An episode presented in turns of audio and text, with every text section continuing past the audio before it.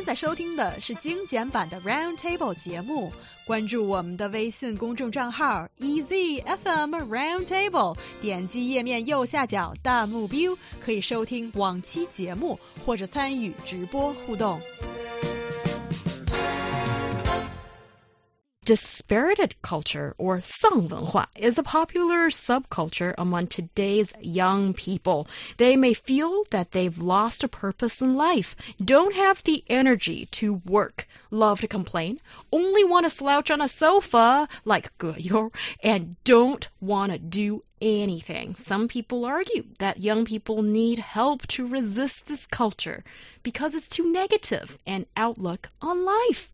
Let's talk about this dispirited culture that's recently become a popular term. Yeah, so as the name suggests, dispirited culture means that young people feel dispirited about their lives. These youngsters always mocked themselves as being worn out and unable to make any contributions to society.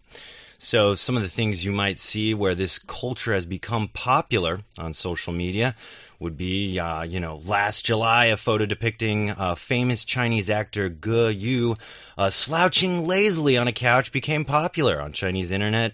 Um, basically, that Beijing slouch that uh, Huyang nails every time because of her rockin' abs. Um, and then you also have, you know, things like the viral hit song, and I don't know how it goes, so I'm just gonna a song called so far, so far is so far. Oh, like that. And I'm worn out because I work too much or something along those lines. Yeah, Ryan, the way you did it, it just sounds like a Backstreet Boy song. Oh, yeah, I'm working too much, baby. But actually, you know? this is completely a different song. it's, it's called um, Shen Ti and Maybe way more dispirited. um, and then you have, you know, the American animated comedy BoJack Horseman. You guys remember we talked about that and kind of its fan base that it's found in China, uh, specifically over Sina Weibo in the way of gifts. So, uh, looking at this though, you know, I I see this as kind of like when I was growing up back in my day, if uh, if I can say that. Uh, we used to call these kids that kind of had this kind of sad outlook on life emo, okay? Um, which meant emotional. Um, and so maybe many times they dressed in all black and they're like, my life is like a dark abyss. But really, they lived in a nice, cozy home. They're just very like hard on themselves in these kind of times. And I think kids just need to rebel. They need they go through this time in their lives where they're trying to find their identity and they're trying to shoulder all this responsibility and things that they're going to be expected to do because just not so long ago they were kids where all they had to worry about was having fun and going to school. Now, you're you talking about yourself here? Were were you one of these emos? I mean, I definitely listened to some like, you know, at that time definitely there's Blink 182. They had some emotional yeah. songs like that were super popular, you know, and uh yeah, yeah, definitely li- listen to some of the music, but uh, definitely never dressed or did anything else that part. But I think everybody in my generation had some kind of tie to this kind of Okay, so culture. the, the question is, what changed? If you if you felt like that at some stage, so something must have happened because uh, I guess you don't do it now, do you? Well, I think you just eventually you realize, and I mean, I'm sure you can answer this yourself too, because I don't think this is anything that I specifically went through, but probably you yourself. Um, is when you go through that time where you're kind of you and your dad are becoming different people, and you're kind of resenting maybe the way somehow he tries to rule your life and making you the person he wants you to be, but then you want to be the person you want to be. Who can't relate to that on some level? And I think this is where this kind of dispiritedness comes from because you have to fulfill your family society roles, yet you know your current time and place better than anybody else. And sometimes that's not what you want to do with your time and your place. Actually, that's really interesting. And I think what Ryan, you described to us, that could be a universal feeling for a lot of people in different countries that are living in comfortable living condition. Because because I actually did a little bit of a survey around my older friends, maybe people who were born in the 1960s or early 1970s, and of course I asked my mom and dad as well. How did you feel when you were a teenager or in your early 20s? Did you feel that you want to lay on bed and do nothing? And the really interesting answer that I got for from most of these people from a different generation in China, their answer was, "What the hell? No. I wanted to grow up. I wanted to get a job. I mm. want a better life. I'm going to work so hard towards that so I can make that happen for myself and my family to be. So that is so interesting. You see a generational change here. Why is it that people from different generations, but in the same age group at the time, just feel so differently about what they see in life and how they're going to make their lives change as it seems like young people today sometimes don't even want things to change at all. They just want to go with it and slouch on the sofa. Because no one generation's the same. It's kind of like the evolution, you know, you're a product of your time, but then your child is born in a completely different time. So their reality started at a much different uh, chronological point.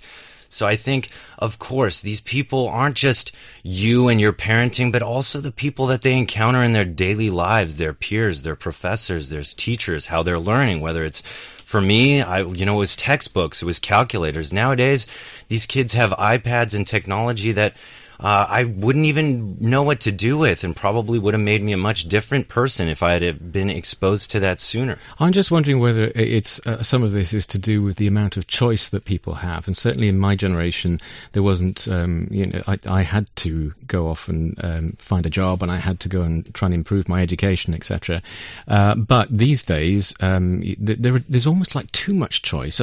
So much is there are so many possibilities, and that sometimes can be almost too because you think, um, yeah, I could go off and become this person or that person, but actually, uh, there's nobody supporting me to do this. There's nobody helping me. Um, it's going to be much simpler if I just lie on the sofa because that's a safer place to be, and I don't need to take any further action.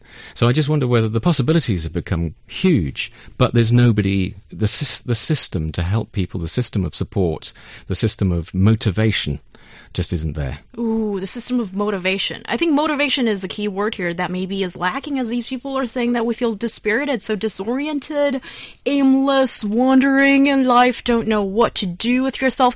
And when you can slouch on a sofa, you have a sofa. So I'm assuming you have a roof over your head too. If that's not there, then people can't resort to this. And I think China has developed to a stage that um, for most people, life is not about surviving on the brink. You can you can eat and be have a full meal and you're not fighting for your survival like some of the uh, previous generations had to go through.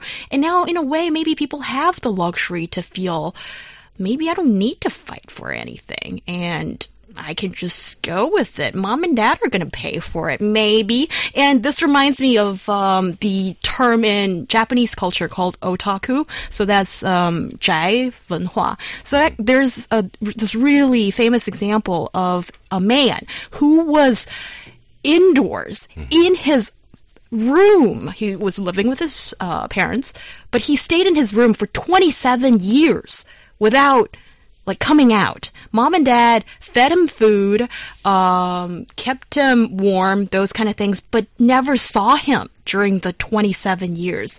And that's one example of the more than 1 million otaku people in Japan where this culture is very prevalent. And I think you see that in many developed countries when young people simply feel a bit aimless without motivation. No, maybe. I mean, I can only speak from my point in time. Um, but at the same time, like, I just don't think anybody has it all figured out when society tells you you're an adult.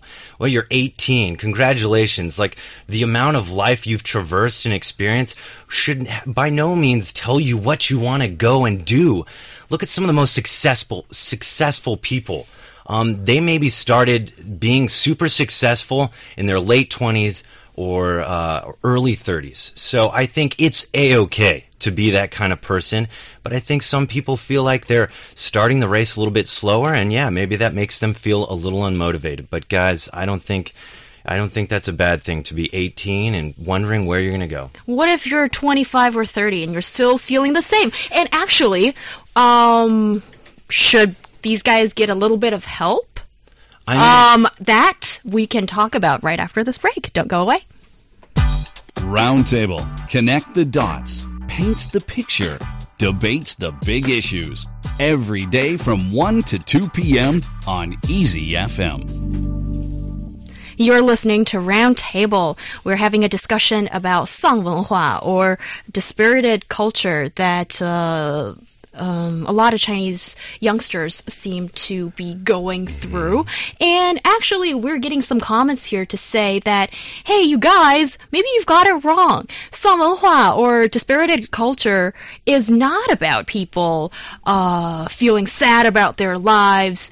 It's actually reactionary towards the pressure you get and mocking it. So it's it's actually a very postmodern way of looking at your life and actually with with a dose of cynicism.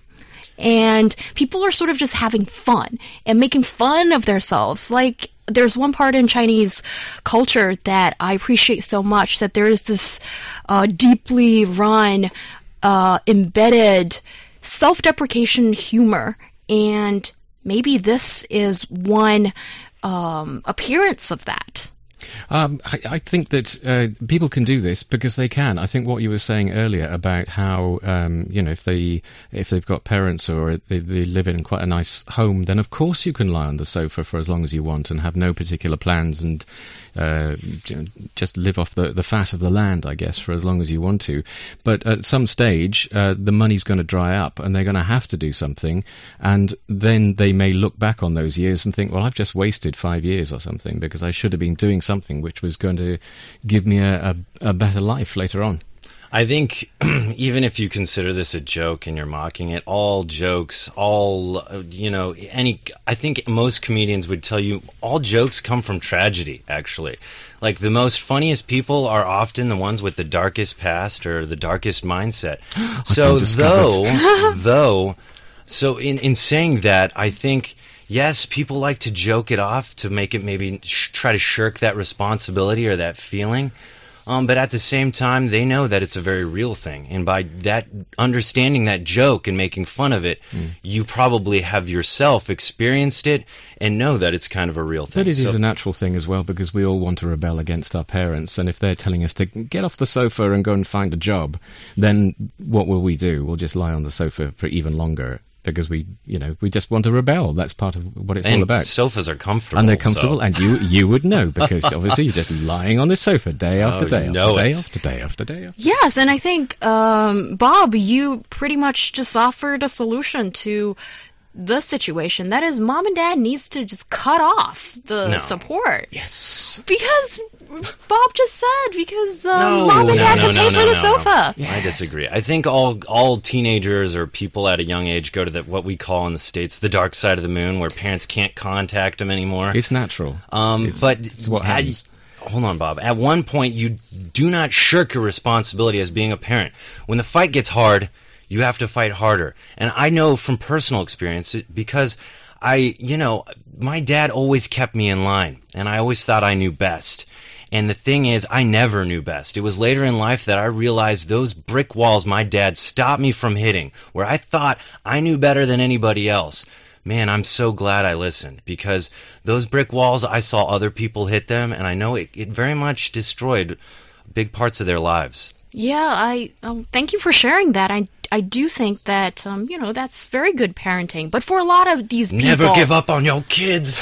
yeah, but for a lot of these people, they're like in their 20s or 30s, and they're still doing this. Well, time Well- is time is relative for everyone. Like what you're where you are at 30 is where someone else is at a you know different area of life. So sure, do, should we all be at the same point at the same time?